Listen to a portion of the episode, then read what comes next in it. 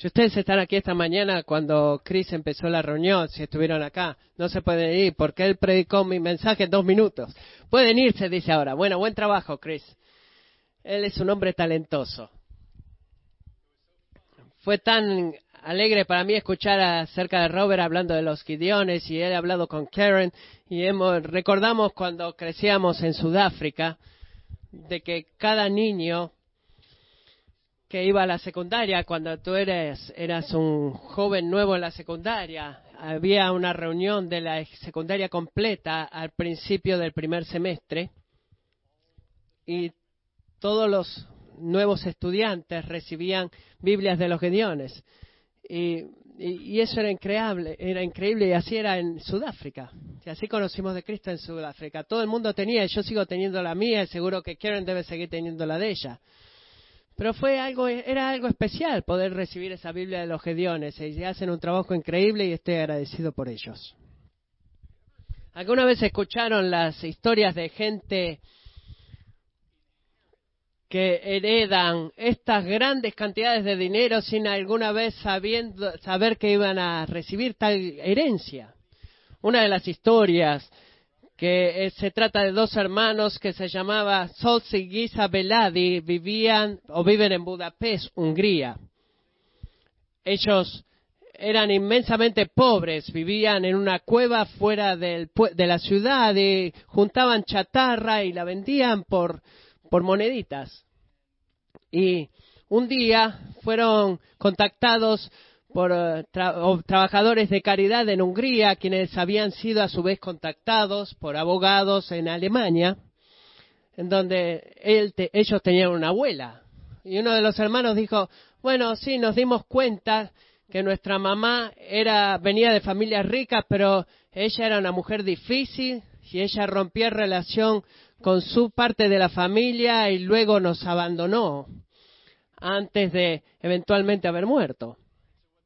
Así que lo que ellos no sabían era que la ley alemana dice que si tú tienes un heredero, esa herencia tiene que ir. Y si pueden eh, encontrar a los herederos, hijos, niños, lo que sea, tienen que dársela a ellas. Así que estos dos hermanos y una hermana que vivía en los Estados Unidos en ese momento, compartieron la herencia de su, de su abuela, que eran cuatro mil millones de libras británicas, libras esterlinas.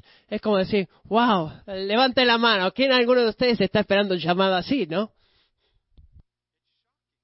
Te, te choquea, es dramático, es increíble que algo así suceda.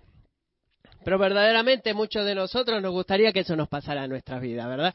Pero lo que vamos a ver esta mañana mientras vemos el libro de Efesios es que eso verdaderamente ha sucedido para muchos de nosotros. Todos aquí que son cristianos ya les ha sucedido en una forma en la cual que es mucho más increíble de la de los cuatro mil millones de libras esterlinas británicas que ellos, estos hermanos recibieron. Así que mientras continuamos eh, eh, cortando en piezas la gran oración de Pablo del verso 1 al 3 en el capítulo 1, hemos visto ya que han sucedido cosas increíbles que Dios nos ha prometido y vemos promesas que nos ha hecho. Y vamos a ver muchas más en esta mañana. Vamos a ver una dramática e increíble muestra de cosas que son insospechadas y una herencia que es nuestra y que va a ser que a los hermanos Bloody y su herencia que se vea como cambio chico. Hemos visto ya la redención a través de su sangre, hemos visto el perdón de nuestras transgresiones de acuerdo a las riquezas de su gracia, hemos visto Dios haciendo, dándonos a conocer el misterio de su voluntad y ahora vamos a ver cómo las bendiciones espirituales están incluidas en nuestra herencia. Así que lean conmigo, por favor, Efesios capítulo 1.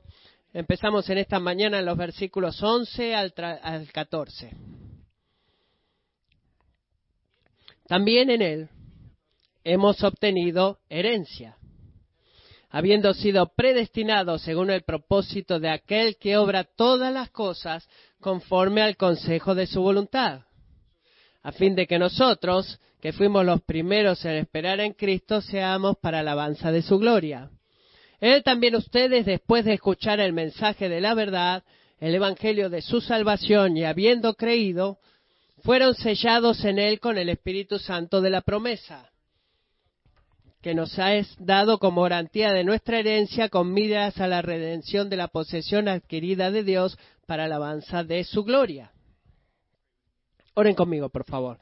Señor, mientras profundizamos y nos sumergimos en esta escritura en esta mañana, en estos cuatro versículos, oro, Señor, de que tú nos muestres la verdad de tu palabra. Oro de que tú, Señor, uses mis palabras quebrantadas y nuestro entendimiento quebrantado a través de tu Espíritu Santo, que se nos revele a nosotros y tu Espíritu Santo nos revele a nosotros el deseo de lo que quieres enseñarnos en esta escritura. Pedimos que tú nos equipes ahora y nos ayudes a escuchar y comprender. En el nombre de Cristo oro. Amén. Así que vemos el versículo 1 que, 11 que dice, en él hemos obtenido herencia. Es increíble, es una palabra, como los cristianos, perdón, han obtenido una herencia. Si usted eres cristiano en esta mañana, tú has obtenido una herencia. Es el derramamiento de las bendiciones espirituales que Pablo acá está enlistando para nosotros en Efesios capítulo 1. Así que la pregunta acá que viene a nuestra mente inmediatamente es, bueno, ¿cuál es la herencia? Dime qué es. ¿Qué es lo que he heredado? ¿Cuál es, ¿De qué herencia está hablando acá Pablo? Y es una buena pregunta si te haces esa pregunta. Nuestra herencia, la que vemos aquí en esta mañana, es grande y vamos a ver una fase de esta. Nuestra herencia es que hemos heredado lo que hemos heredado por Dios, de Dios, perdón. Hay dos componentes en esto. Hay una herencia presente y hay una herencia futura nuestra herencia presente, ¿cuál es? Empezamos con esto. Nosotros somos redimidos. Somos redimidos, iglesia, y esa es nuestra herencia. Por eso no vivimos más como pecadores delante de un Dios santo, sino que vivimos como su pueblo redimido, vivimos como hombres y mujeres perdonados, quienes hemos sido cambiados por el Evangelio de Jesucristo. Tu vida y mi vida, que ha sido, eh, que estaba en un camino, en un camino, eh, piensa en el, el, tren siberiano, un camino larguísimo hacia la destrucción. Dios lo ha cambiado, Dios nos ha redimido, Dios nos ha rescatado y ha, ha cambiado la ruta de nuestro camino. Y ahora nuestro camino no nos lleva más a la destrucción, sino que nuestro camino nos guía a Dios. Y esa es nuestra herencia, es la herencia que tenemos ahora mismo presente en nuestras vidas. Nuestra herencia es que estamos aquí juntos en esta mañana como hijos del Dios vivo, de que hemos, tenemos comunidad, de que no somos enemigos de Dios, ya no somos enemigos de Dios, sino que somos sus hijos, somos sus amados. Nuestra herencia ahora significa de que tenemos una esperanza segura, una esperanza segura de que las vidas que vivimos aquí ahora, el día de hoy, han sido ordenadas por la voluntad de un Dios soberano, por el cual tiene, o el cual tiene buenos propósitos guardados para nosotros, por el cual, de acuerdo a la Escritura, todas las cosas, de acuerdo al consejo de su voluntad, son buenas, Así que si estás aquí en esta mañana, ya sea que tienes mucho y que estás experimentando paz y salud, o sea que tienes muy poco en esta mañana y estás experimentando calamidad y enfermedad. Todo eso está bajo el control del Dios soberano que te ama. Y esa es tu herencia, iglesia. Esa es mi herencia. Y podemos encontrar gran paz en esa verdad de que nuestra herencia ahora es que no somos enemigos de Dios, ya no somos más enemigos de Dios. Qué grandes palabras. Esa es parte de nuestra herencia. también tenemos una herencia futura. Nuestra herencia no es solamente, no es presente, sino que es futura también. Hay una vida eterna con Cristo que está esperando por nosotros. ¿Se dan cuenta? Nuestra herencia en Cristo va a ser, va a encontrar el cumplimiento completo cuando seamos unidos con Él en la eternidad. Ese es cuando nuestra herencia va a finalmente ser, va a ser completa y llena en Él, cuando tengamos unión con Él.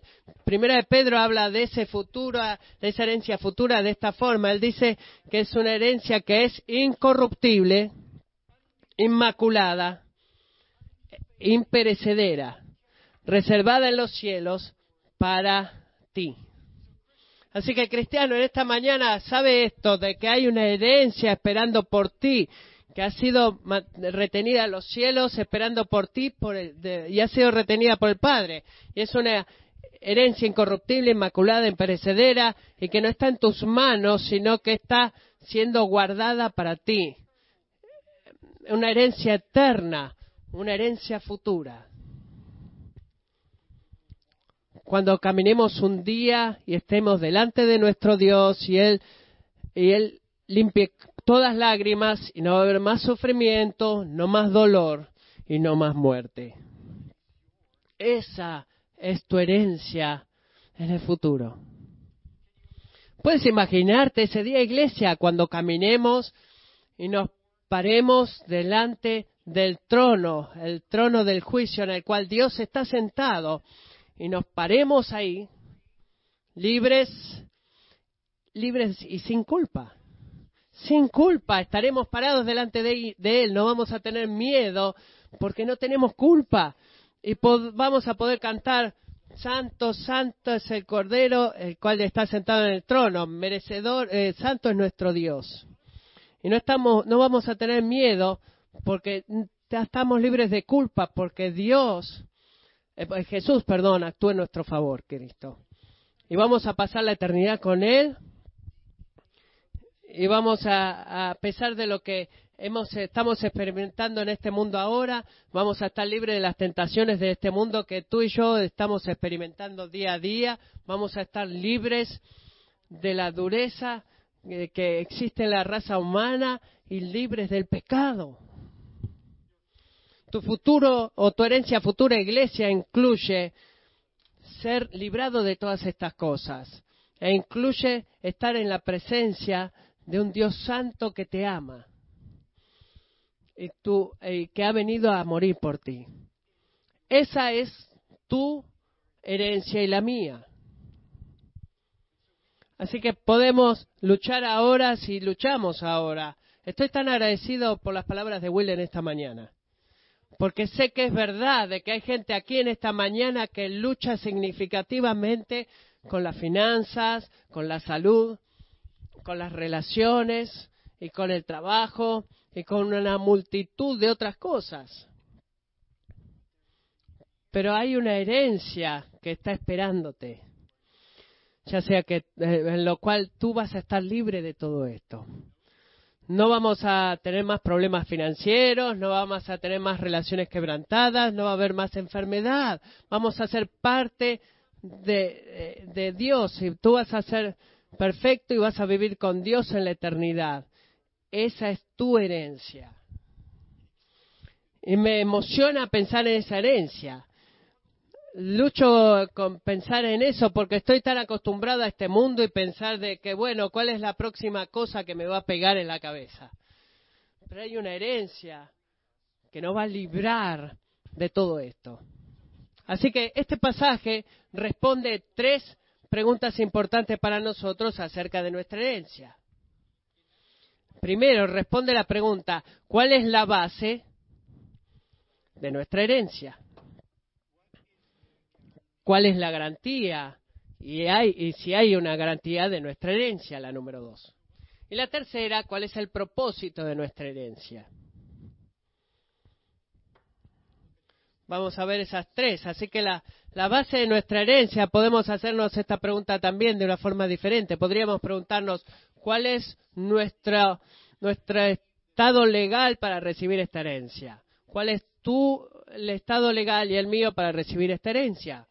Como cualquier otra herencia, debe haber, debe estar establecido un protocolo legal para poder recibir esta herencia. La verdad de que tú tienes un tío rico no te hace a ti eh, el recibidor de su herencia, de su fortuna.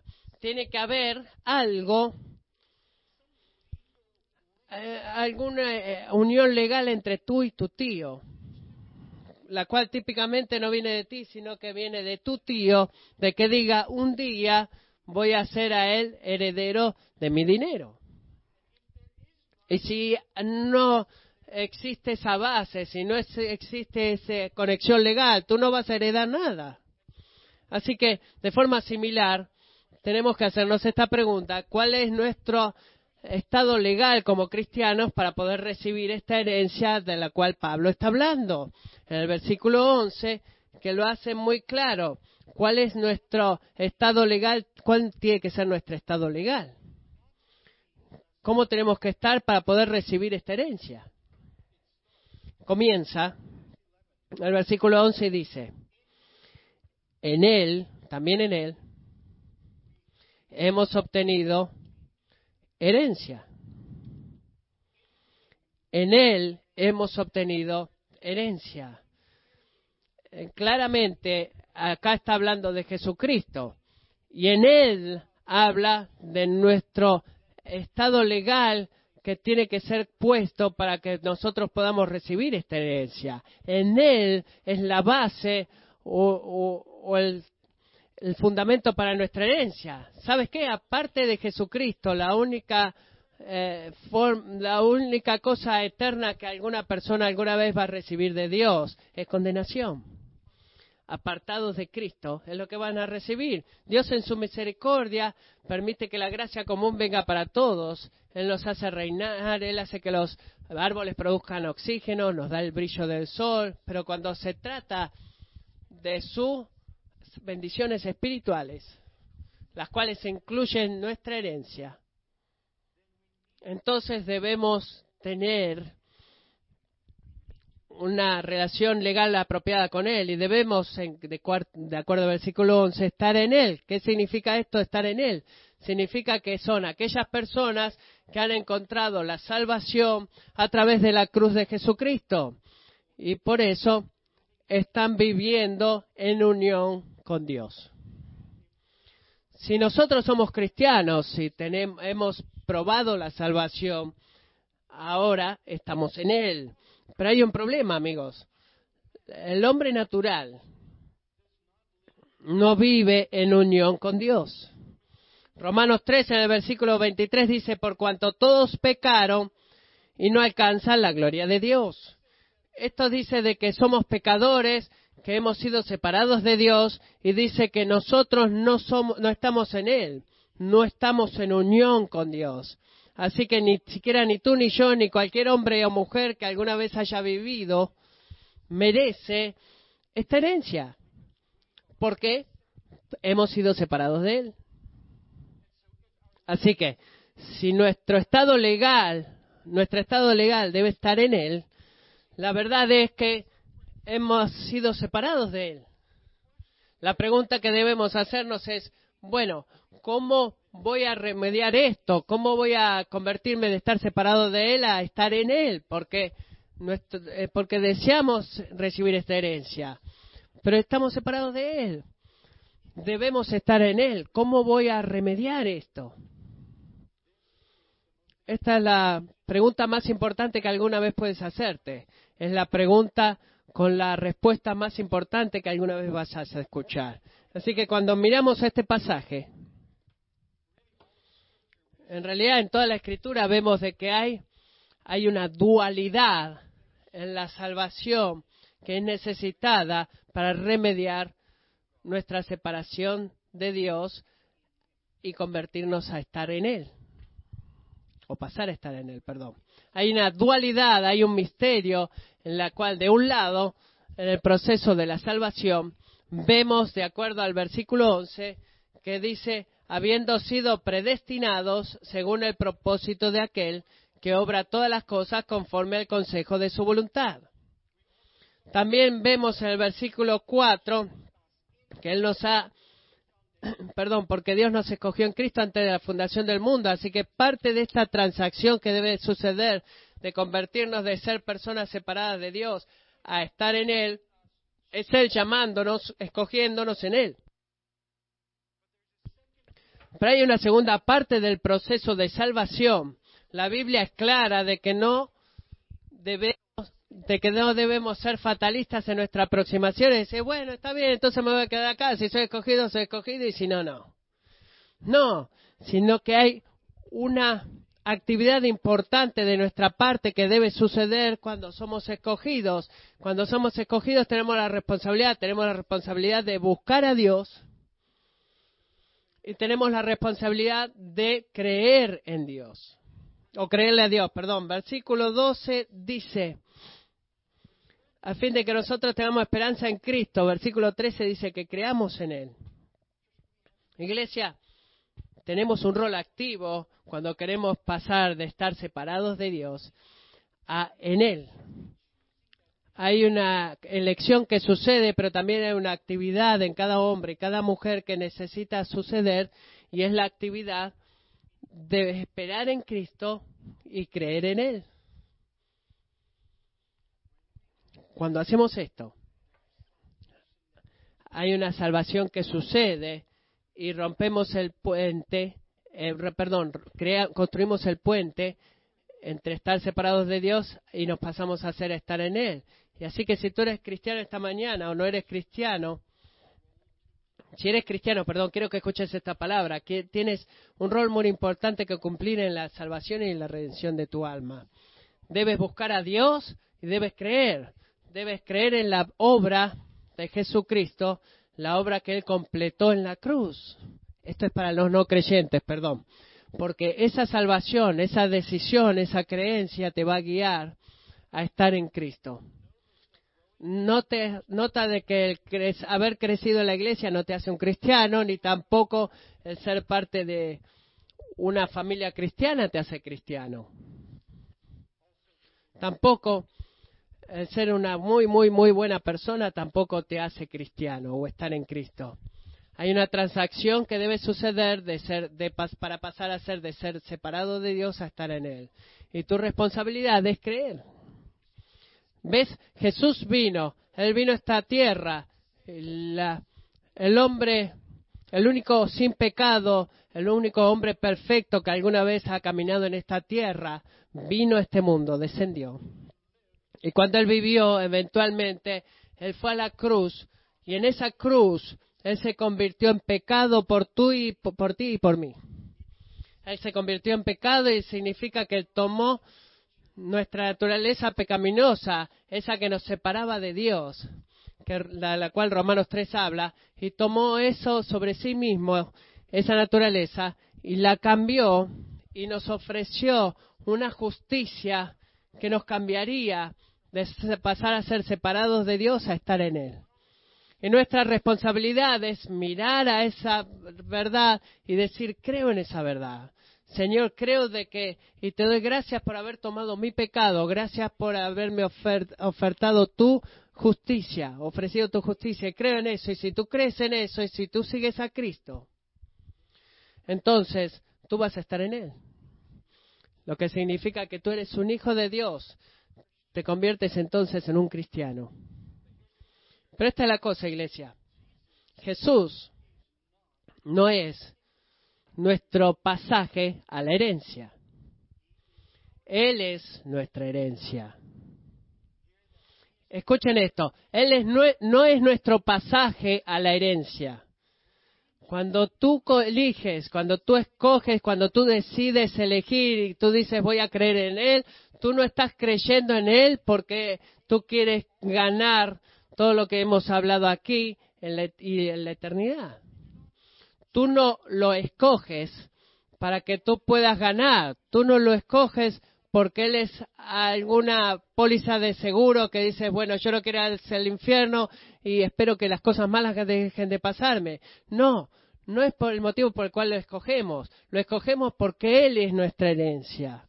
Él es aquel que vino, que derramó su vida, que nos amó, que a diario provee todo lo que tú necesitas para la santidad. Así que cuando lo escogemos, debemos poner claro en nuestras mentes de que queremos buscarlo para que podamos atesorarlo, no beneficiarnos de él, para que podamos encontrar nuestra satisfacción en él y no solamente en lo que él nos provee, para que podamos disfrutarlo y, no buscar la herencia que viene de ese, de ese gozo, para que podamos derramar nuestras vidas por Él. Él es merecedor de una vida tal de nuestra parte. Él es nuestra herencia.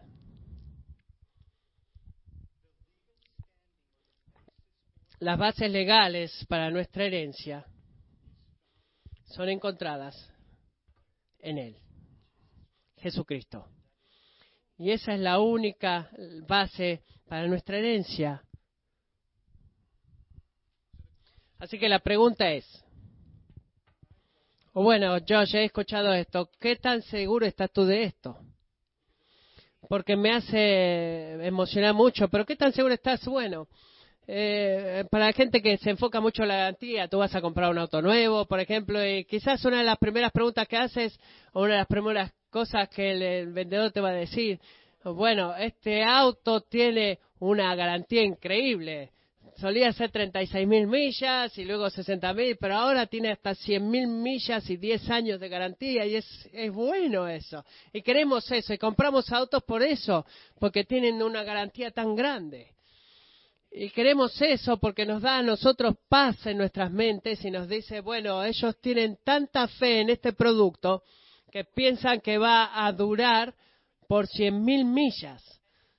Y si no lo hace, ellos lo van a arreglar. Eh, no, va, no va a usar mi dinero, no voy a tener que gastar mi dinero, sino que ellos lo van a arreglar. Así que esa garantía es nuestra garantía de que la fábrica siente que, bueno, sí, este auto es bueno.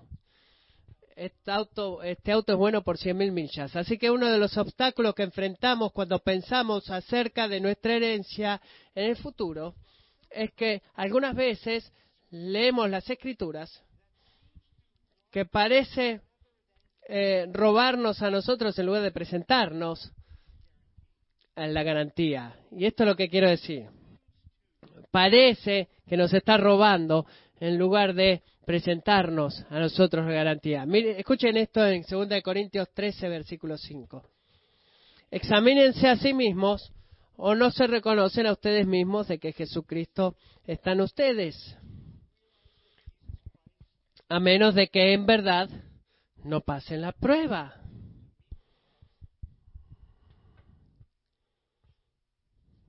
Y no, no suena esto como una garantía para mí, suena como que todo esto depende de mí, que me tengo que examinar a mí mismo. Apocalipsis 2.10 dice, sé fiel hasta la muerte y yo te daré la corona de vida. Así que cuando yo miro estas dos escrituras digo, bueno, ¿puedo ¿Puedo estar a la altura de la prueba? ¿Puedo ser fiel hasta la muerte para que pueda recibir la corona de vida? Por mí mismo la respuesta es no. Yo no puedo. Y eso es exactamente el motivo por el cual necesitamos y, deseamos una garantía, porque sabemos que nosotros en nosotros mismos no podemos eh, esta altura de la prueba y vamos a fallar a la prueba y nunca vamos a ser fieles hasta el fin. Así que si depende de nosotros, entonces esa herencia en la eternidad se nos va a resbalar de las manos. Pero Dios en su gran misericordia nos da una garantía que si tú estás en Él, esta herencia va a ser tuya. Así que mira conmigo el versículo 13, por favor, de Efesios capítulo 1.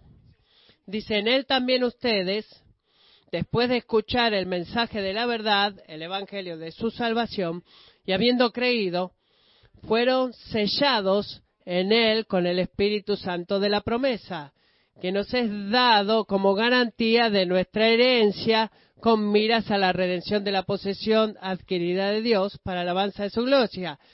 Dios, el Espíritu Santo, quien vive en ti, si tú eres un cristiano, es tu garantía de que la herencia de la cual Pablo está hablando va a suceder para ti, la vas a recibir, no depende de ti. Tenemos la responsabilidad de vivir con pureza y vida de santidad, pero no depende de nosotros hacer que esa herencia la recibamos, sino que es garantizada para ti. Me gusta como lo dice, dice que ustedes serán sellados. Ustedes serán sellados. ¿Cuándo van a ser sellados? Van a ser sellados cuando crean. Así que este sello es como recuerdan ustedes que han visto esto antes, quizás en las películas antiguas, cuando un, dien tiene un, rey tiene un gran rollo y tiene un decreto nuevo que ha sido escrito en ese rollo. Y luego hay un hombre que viene aquí que pone una cosita en el fuego y empieza a tirar gotas de cera sobre el rollo y agarra su gran anillo y pone el sello sobre ese rollo. En el momento en el cual puso ese sello y en el cual se abre ese sello y le hablan el rollo, van a decir, bueno, esto es lo que el rey acaba de hacer y esto es oficial. Este decreto es oficial porque el sello del rey ha sido puesto sobre el rollo.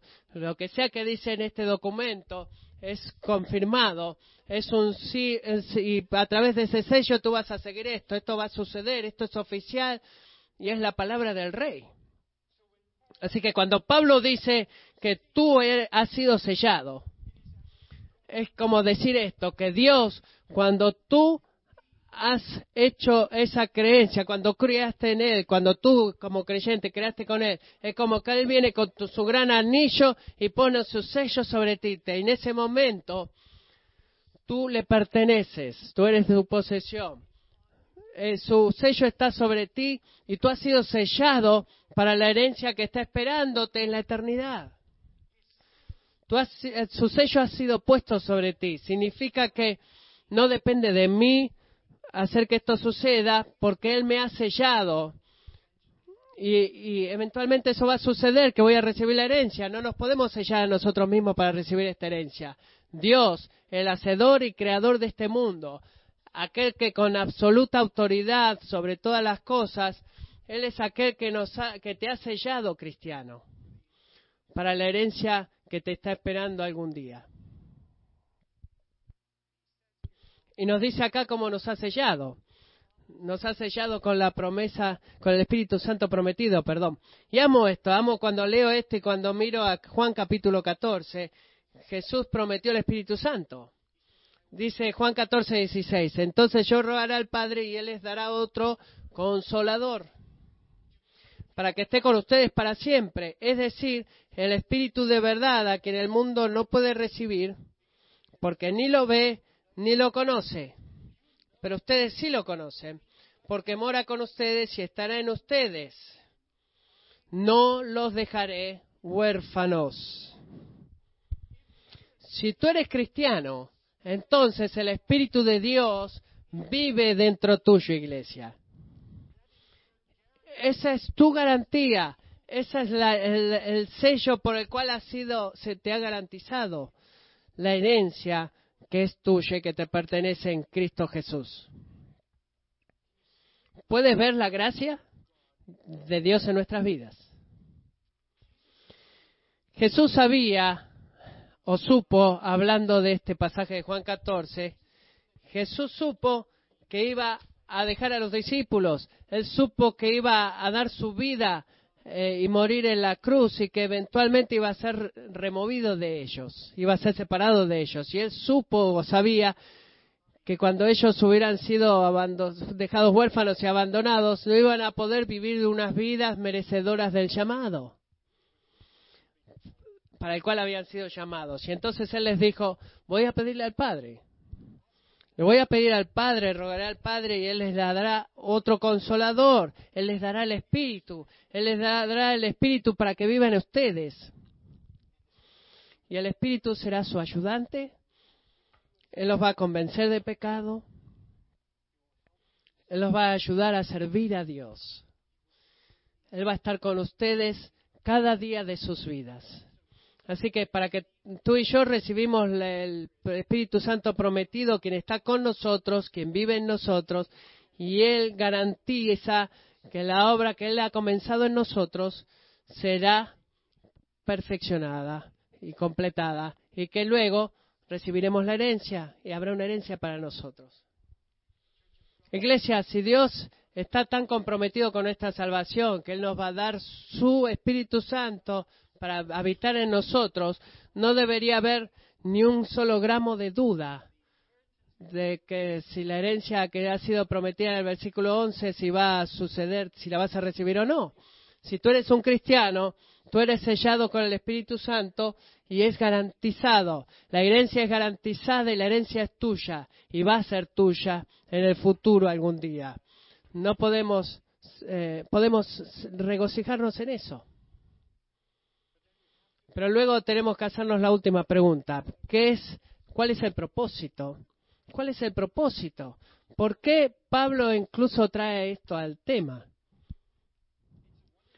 Es una cosa increíble, nuestra herencia es increíble.